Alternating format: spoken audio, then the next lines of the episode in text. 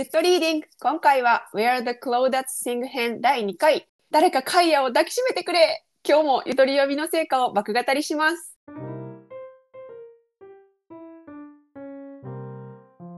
全国の洋書ファンの皆様ゆっとリーディング。ロマンス小説ガチ勢サッコと。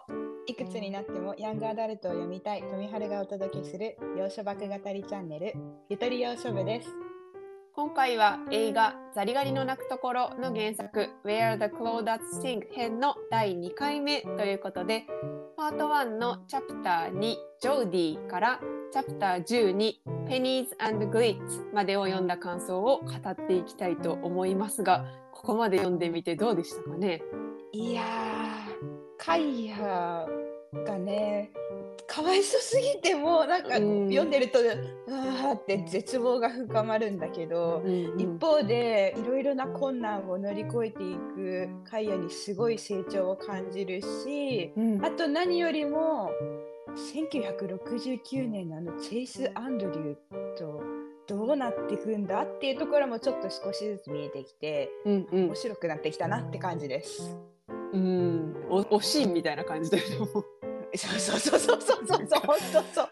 なんか不憫な境遇に合ってるからこそものすごく年の終わりにしっかりしてるんだけどでもその時折見せる年相応の子供らしさにちょっともう胸をかきむしられる思いですね。わかるーわかるもううちうち来るみたいな。わか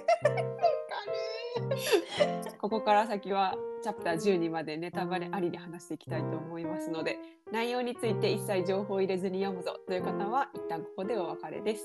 あらかじめ話を聞いてからチャレンジしようかなという方は引き続き聞いていてください。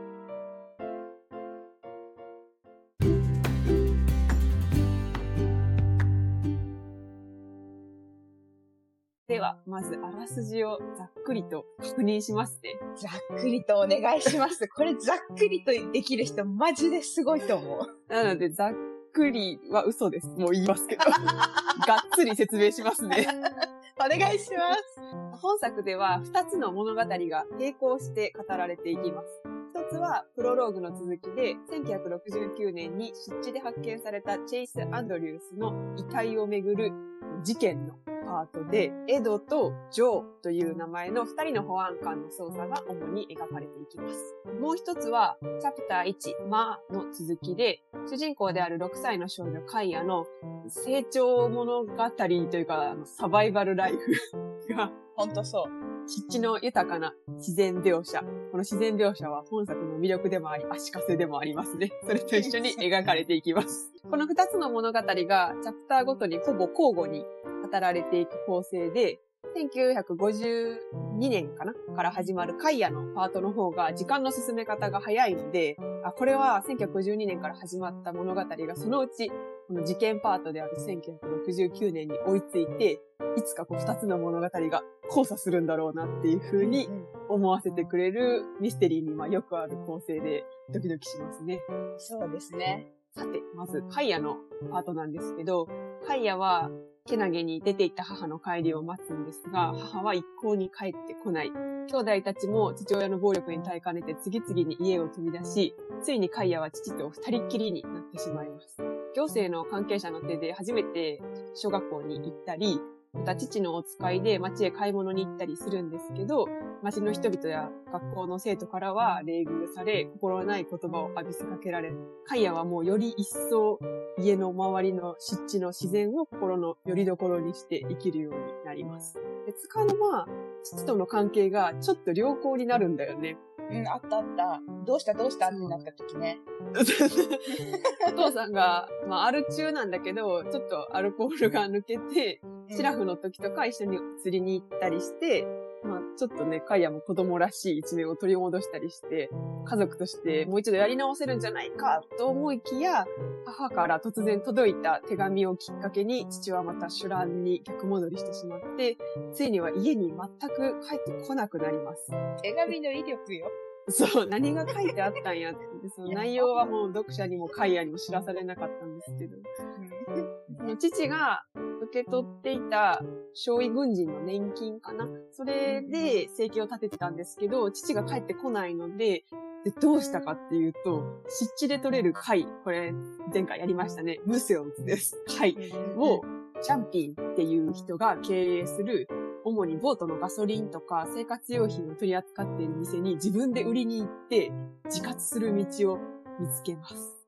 というのが、チャプター12までのカイアパートのあらすじなんですけど、この自活する道を見つけたとき、カイア10歳なんですね。とんでもないですね。小 3? 小 4? 小4で、自分で貝取って自分で売りに行って、自分でいるもん買って生活するっていう、もう、なんだこれ、何を読まされているっていう。いきなり黄金伝説始まってる。本当だよね。この種のタイプの本、私結構アメリカの本読んでると多いなっていう印象なの。本ってどういうタイプ？これ。これどういう種の本ですか？なんか、私が別の本で読んだのは、うん、その、両親とかがすごい変わった宗教に入ってて、どんな街のものも手にしちゃダメみたいな感じでサバイバル生活をせざるを得ないっていう、実話なんだけど、子供の話とか、なんかやっぱりなんかこう、辺境の地で、なんかすごい、プリミティブな生活をしてる人たちって、意外にアメリカで多いのかもしれない、私たちが思っているよ。えー、やっぱなんかフロンティアスピリットかな。かもしれない。もう未開の、未開の地にね。そうそうそうそう。そっか。で、このね、ジップチャプター12までの間に大事な出会いが2つありまして、1つは1969年に遺体になってしまっているチェイス・アンドリュースです。この子は街で暮らす男の子ですね。この1952年段階ではまだ少年です。さらに、湿地でテイトという少年に出会います。で、カイア的にはちょっとなんか存在が気になる、みたいな感じですね。一方ですね、1969年の事件パートでは、チェイスの遺体は近くのファイヤータワー。これなんてくすんだろうね。なんか森林警察とかが多分、その森林火災とかを見るための高めの塔だと思うんですけど、鉄の。高台だな。もう、高台です。物見塔みたいな。そうそう、物見塔です。そうそう、なんて翻訳されてるか気になるんだけど、ファイヤータワーから転落死したと思いきや、警察の調査で殺人の可能性が浮上します。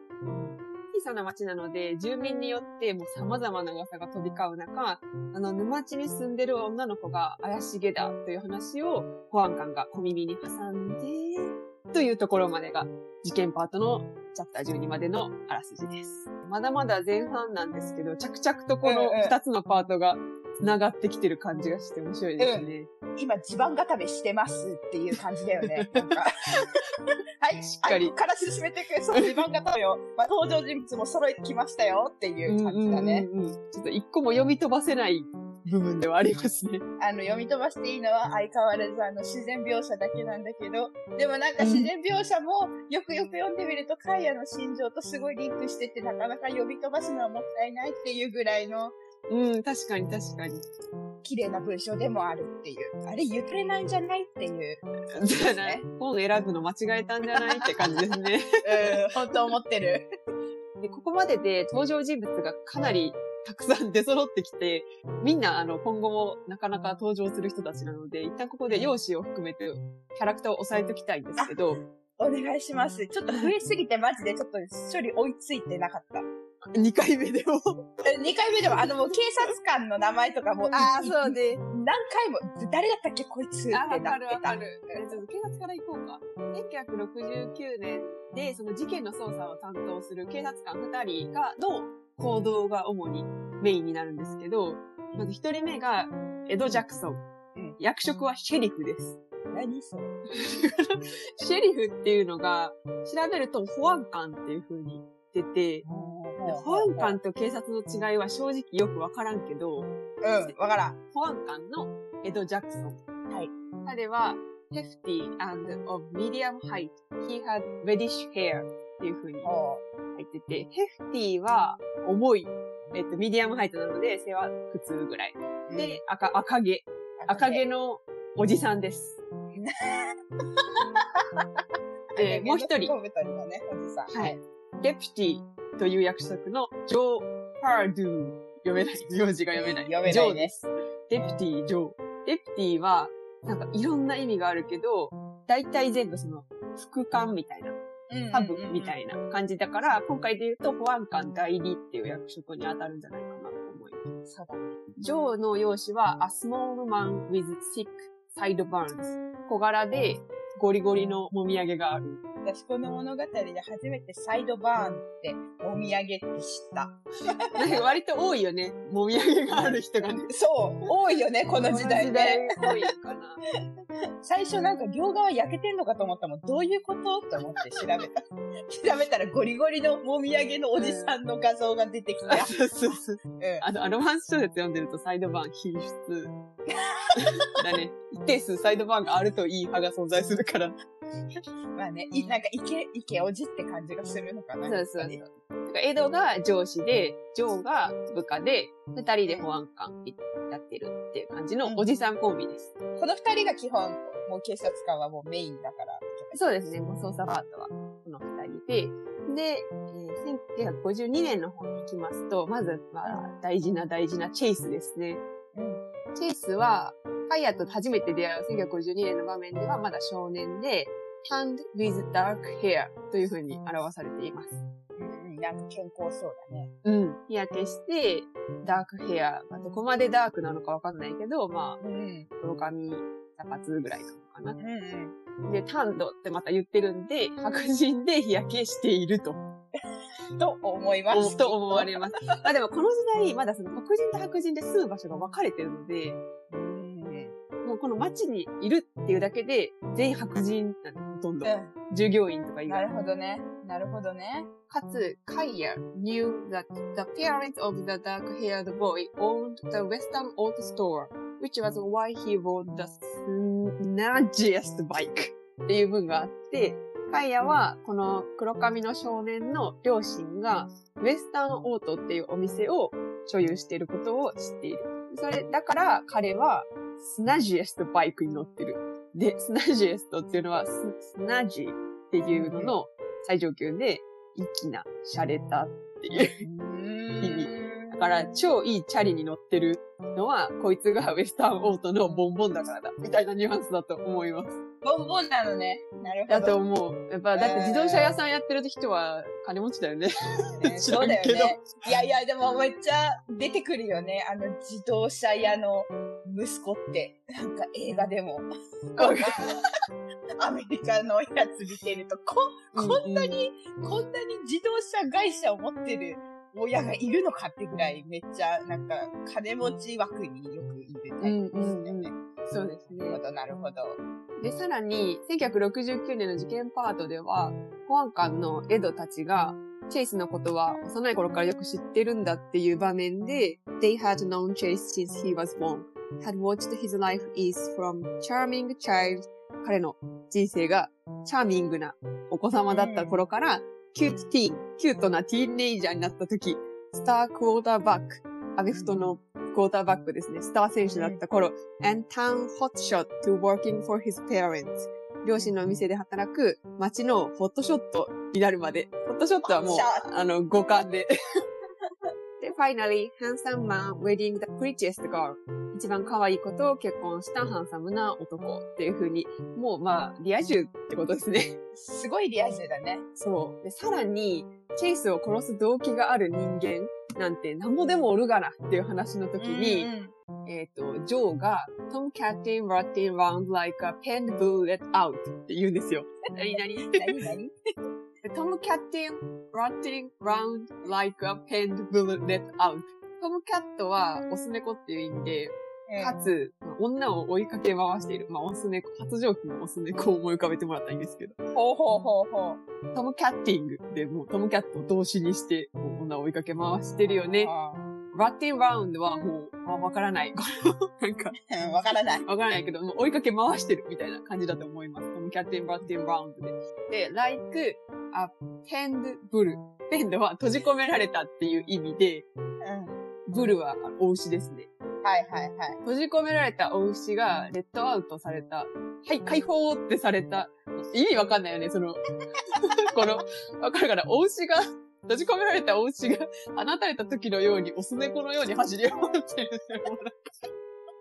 でもさ、なんかとりあえず、なんか気品のいいボンボンの、あの、お坊ちゃまじゃなくて、そうそうそうす。ごい結構、たらし癖のある、うん。ちょっと厄介な金持ちの男の子なんじゃないかなってのはわかるよね。結婚してからも、結構いろんな女の人に手を出してるから、その夫とかが彼に殺意を抱いていてもおかしくはないみたいなニュアンスで、まあリア充ってことですね。はい。なるほど。チェイス、なかなかいろいろありそうだなっていうとこそうですねろがわかるね。もうだいぶキャラクターが立ってきてますね。ちょっとでもここだね。ここでやっぱり、え、カイアとチェイスって、どう、どこでどうなって接点がどうしてなるんだろう？うんどうやって繋がっていくんだろうっていう謎は深まる。チェイスの良さで。そうですね。では次、テイト。大好き、テイト。もうすでに好き。Hair blown into tangles. Dusty cheeks split with wind ここがマジ何言ってるかわかんないですね。茶髪かな、巻き毛。 tangles って言うとね。え、 dusty cheeks。ほこりまみれの頬。 streaked with、wind tears。wind tears とはこれググっても出てこなくなう。ん、風の涙。ポカホンタスが言いそうなこと。いいや、なんか、でも私も、これなんだろうと思って、こう、コサバメってさ、テイト船に乗ってるんだよね。違うかったうんうん、ボートボートに乗ってる。ボートに乗ってるよね。だからなんか、髪がなんか、風になびかれてなんかふるふるぐちゃぐちゃってなってる感じで、沼地でさ、なんかボートこいでたらなんかきっとわかんないけど、顔につくでしょ、泥とか。はいはい。だからなんかそういうので、まあなんか汚れてて、うん。で、なんかボートでシューって結構なスピードでなんか走ってたら、多分目が乾くんじゃない 目が乾くから、ちょっと目潤すために勝手に涙が出てきて、はいはい。で、その涙の後が汚れた頬の、こあうツーって垂れるから、うんなんか涙が垂れたところだけちょっと頬がなんか綺麗な色の元の色に戻ってるみたいな。すごい勝手な想像力を働かせて読んだ。めちゃくちゃ行間を読んだで。全然読めてない可能性大だけどね。もうだってわかんないもん、この dusty cheeks、ストリークトウィズ、ウィンドティアーズ。わからないわからないですえーちょっと翻訳でどう訳されてるか気になりますね。ね。そうですね。じゃあ最後に、ジャンピン。ジャンピンは、ここら辺移動手段ボートなので、ボートのガソリンを扱って、ちょっとした生活用品も売ってるよみたいなところを経営している人です。で、The Old Black Man。もうブラック言うとりますね。黒人です。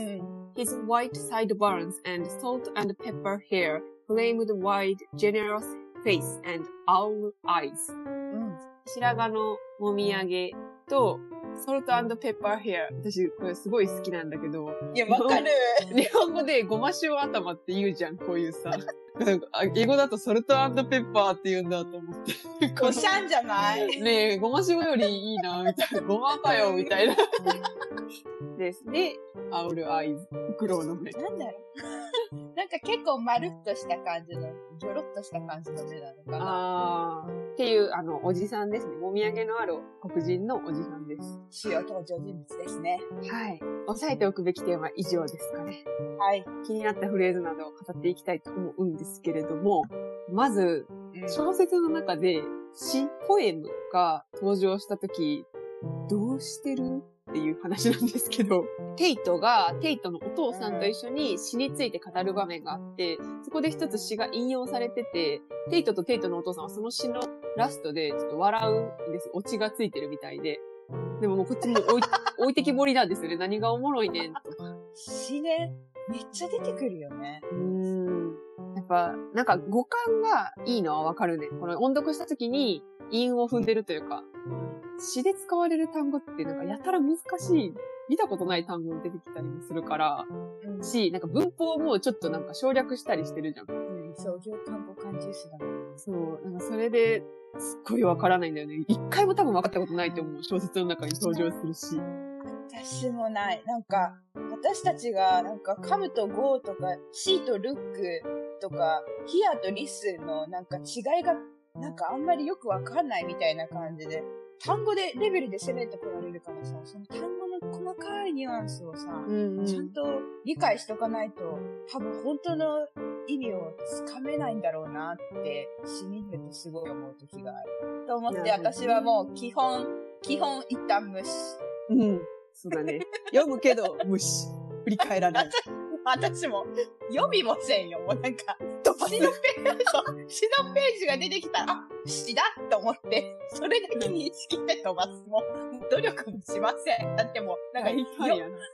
読むと逆逆に物語まで失われる時あるもん。詩のせいで。確かに。忘れるよ 何の話しとったっけ？そうそうそう。しかも、詩の意味がわからんせいで、その後の物語の意味もなんかわからんような錯覚に陥るから、もうなんか、うん惑わされずに私はもう全飛ばししてる。で、なんか思い出した時とか、やたらその詩の場面が多用されたなっていう時だけ、だいぶ話が分かってきたらちょっと戻ってみて、もう一回読んでみるっていうのはするけど、それでもまあ、大体やっぱ難しい。難しい。やっぱ逆もまたしかりなんだろうなと思う。日本語の詩、まあ俳句とか短歌でも、なんか理解しろって無理じゃん。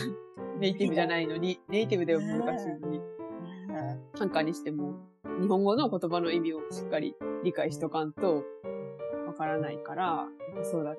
もうネイティブの娯楽ですよね。知ってい。や、ほんと。あとやっぱなんか文化的背景とか、やっぱうんそういうのも深く関わってくると思うから、なんかみんなが絶対に知ってるであろう、なんか馴染んでいる風景とかそういうのがなんか詩に入ってこられると、なかなか経験したことがない異国の地に住んでいる者としては、想像力の限界があると。そうこれは言うとっていいんじゃないでしょうか。そうですね。もう詩はちょっと軽く飛ばすということで。行きましょう。次なんですけど、あの、今回一番いっぱい出てくる単語なんじゃないかっていうものに、グリッツっていうのがあって、グリッツって結局どんな食べ物ですかっていうのがわからない。すごい響きはいいんだけどね。で、グリッツ調べると、ひき割りトウモロコシの粉って出るんですよ。ひき割りトウモロコシの粉だってば、えちゃんと調理方法を詳細に説明してくれている ブログがあって、すごい。まずこの南部でよく食べられているらしい、グリッツ。ほうほうほうほうで、もう主食扱いです。米みたいなもん。うんうんで、お湯と塩を入れて、そのグリッツって粉の状態のやつを混ぜると、なんかお粥みたいな感じの、おオートミールみたいな感じに。なるそれを、まあ、主食代わりに食べる。で、本文でも、You can't eat grits without salt って書かれてて、カイヤが最初、料理全然できなく、お母さんがずっとしてたから自分は全然できなくって、頑張ってグリッツでおかゆみたいなの作ろうとするけど、なんか塩がなくて、みたいな。でもそれで食べてたけど、塩なしじゃ食えたもんじゃねえ、みたいなことを学ぶっていうシーンがあって、そうなんだ。塩必須なんだ塩ね。必須みたいです。じゃあそうなるとちょっとお米とは違うのかな？だってお米塩必須とは思わん。うん。まあ、これもただの粉の状態やから、最初。お湯入れてどうなるのかわかんない。お米みたいにあそっかそっか膨らむのかもちょっとわかんないけど。別にトウモロコシじゃだからってバッキッキーなわけではないんだね。うん、もう、粉末状になってるからうん。うんうん。これがもう、あの、カイヤの生活を支えてるんです。とにかくグリッツがいるみたいな。とにかくグリッツがもう食料の基本みたいな感じになってます、だからもう、米だと思えばいいな。そうそうそうそうとりあえず米。米とかパンみたいな感じです。これ、とにかくこれさえ食っときゃ大丈夫みたいな。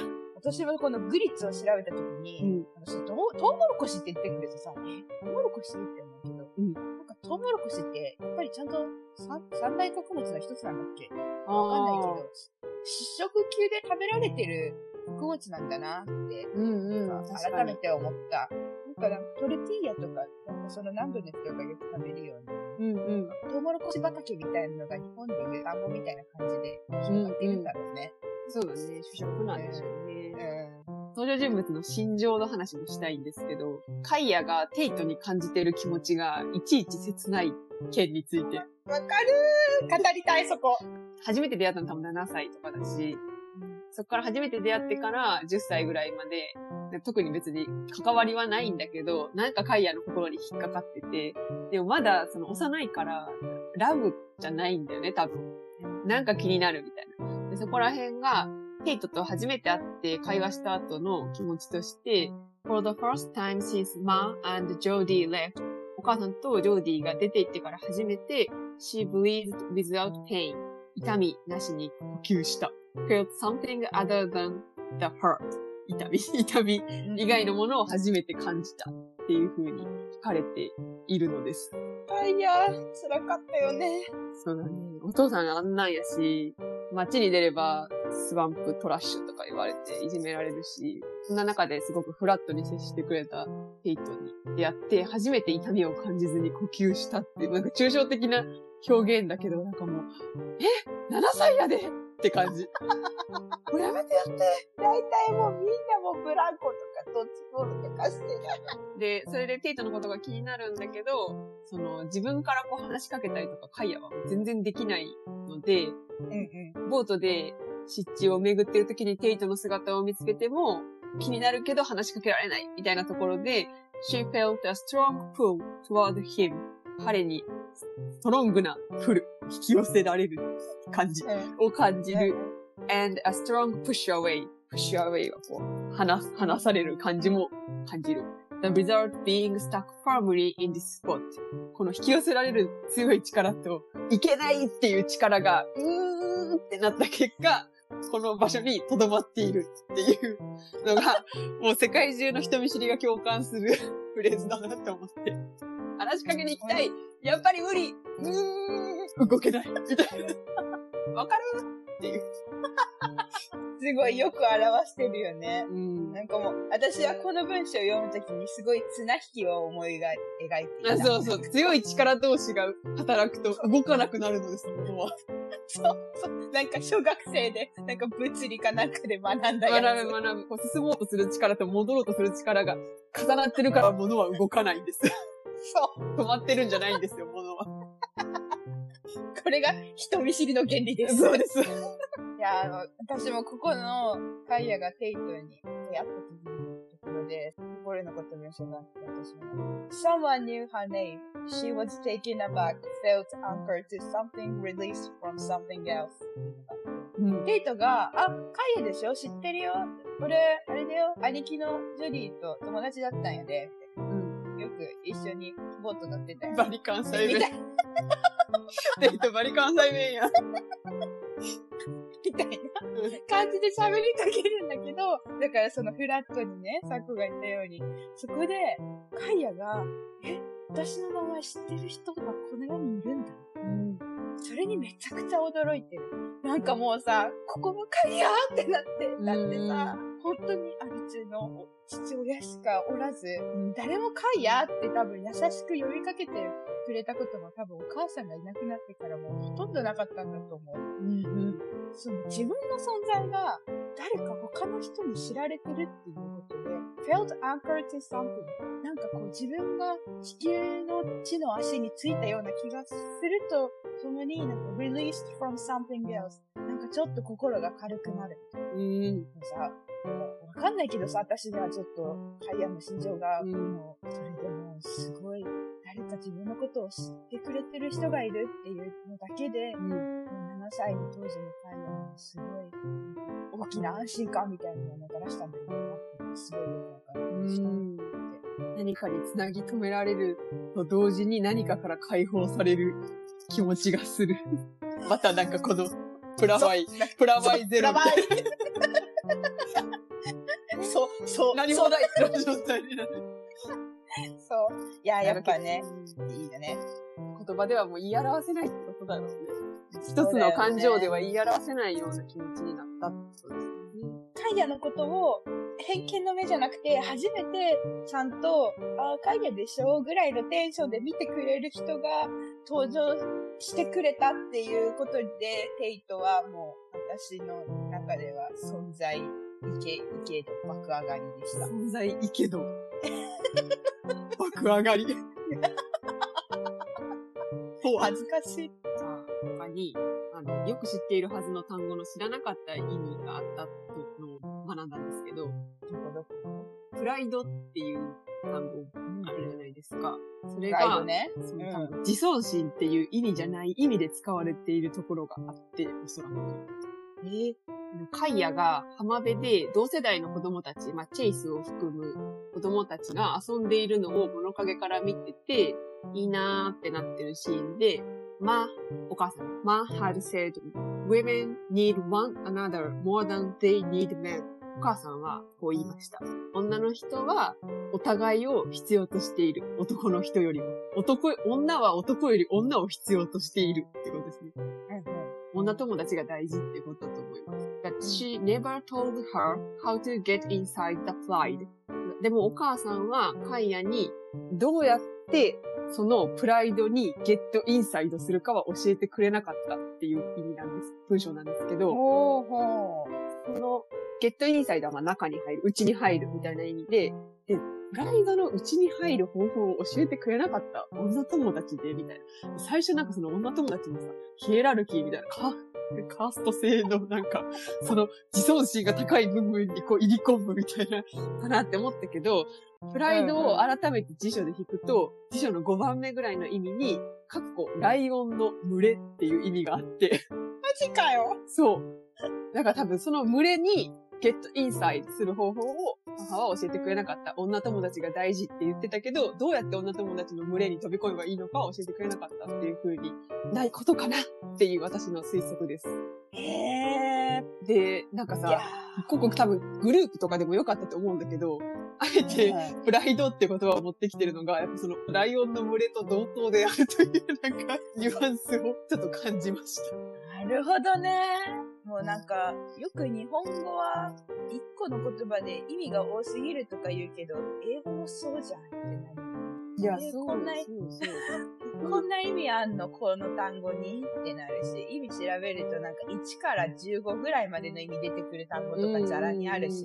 そう、やっぱだから知ってる単語でも調べるのは大事だなました。いや、ほんとだね。なんか知ってる単語こそやっぱり分かってると思って調べないけど、調べると面白い発見があってするんだ。はい。ありがとうございます。じゃあ、最後ですね。あのジャンピンとメイベルの対応に、対応について、私一番語りたいんですけど、カイヤが貝を取って、ジャンピンの店に売りに行って、それでもう自分で金稼いで自分で生きていくぞ、みたいなことをしたときに、じゃああなたがもしジャンピンの立場だったらどうしますかっていう話なんですけど、わずか10歳の子供が、これ買い取ってくれ、みたいな、言ってきてる。で、お父さんに頼まれたって言ってるけども、明らかに嘘。お父さんも絶対いないし、この子絶対一人、一人で生きてるっていう時に、あなたはその貝を買い取りますか？それとも、行政に連絡して、こういう子がいるから保護してあげてくださいって言いますかっていう話を。いやもう普通に私だったらすぐに警察に電話する。そうだよね。うんでも違うんだよね、ジャンピンたちは。そう。なんか、ジャンピンは、もう即答よ、買い取るって言って、で、しかも、あくまで自分とカイヤの間の商売としての形式うん。を保つということに、かなりこだわっているように見えて、ジャンピンの妻のメイベルは、教会の、で寄付されたものとかをもうあげようみたいな、服とかね、生活用品とかをあげようってするんだけど、それをあげるときも、ジャンピンは、君が取った魚に対して、その魚が欲しいって言った人いないんだけどね、本当は。魚が欲しいって言った人が、これをお題としてあげるっていう風に言ってるっていう、もうあくまでこの売買っていうのを尊重するんですよね。それが、なんでなんだろうって、なんかある意味ちょっと大丈夫かみたいな、その感覚は本当に正しいのかえーみたいなふうに思ってたけど、やっぱ改めて考えると、ジャンピンはこの時代に黒人として白人の集落のすぐそばで生活していて、相当差別されてると思うんよ。うんだから、その差別される側の気持ちがわかるし、この世界が必ずしも温かい場所ではないっていうことを知っているから、自分と同じように弱い立場の人間が人に頼らずに自力で生きていこうとしている、そのマインドうんを、なんか損なわせたくない。本人から頼まれてもないのに手を差し伸べることは、この子のためになるとは限らないっていう風に、やっぱ厳しい世界で生きてるものとして考えたのかな、と思いました。私もすごいジャンピンの対応って、偽善とかじゃなくて、本当の、この、カイヤのためを思ってやってる優しさっていうのはすごい、ちょっと厳しめにも思えるけど、うん。優しさをやっぱり感じるよね。その、そこにある。うん。うん。あと、やっぱカイヤを、やっぱ誰よりも一人のちゃんとし、いろいろ何でもできる人間として誰よりも見てるんだろうなって思う。そのカイヤの可能性を信じてるっていう。そうだね。10歳だからとか子供だからとか沼町から来て何も知らないからとかじゃなくて、彼女が、は絶対になんかできるで、できる子だっていうことを信じた上で、なんかそんな10歳の子、普通だったら自分で買い取って商売とか店に行って売りに行ったりなんか、そんなこと、ね、でき、できないし、うん。やる必要もないはずなんだけど、そこを一人の人間として、自分と対等の商売相手として対応してるっていうのは、大人だなって、すごい感じたじゃん。人間としてう。ん。うん。尊重してるよね。そういう風に対応するって多分決めてるんだろうね。なかなかできることじゃないよね。うん。やっぱ同じように苦しい思いを味わってる人じゃないと。そうだよね。いうところですね。では次回はパート1のチャプター13、フェダーズからチャプター21、クープまでを読みたいと思います。これでパート1独了ということになりますけど、今一番展開を期待する部分はどうでしょう？なんかさっき、事件と1950年代が近づいて面白そうですよねとか言いつつ一番気になるのはもうテイトとカイヤ。ボーイミーツガール。あと、ボーイズミ、ボーイズミツがある部分しか基本あんま気にしてない。あ、はよ、テイト出てこいと思いながら、毎回ページをめくってます。はい。はい。では、ゆとり洋書部は毎週月曜日に配信です。次回はチャプター21までを読んだ感想ですので、ぜひ皆さん読んでみて、また聞いてもらえたらと思います。では、今回はこの辺で。バイバーイ。バイバーイ。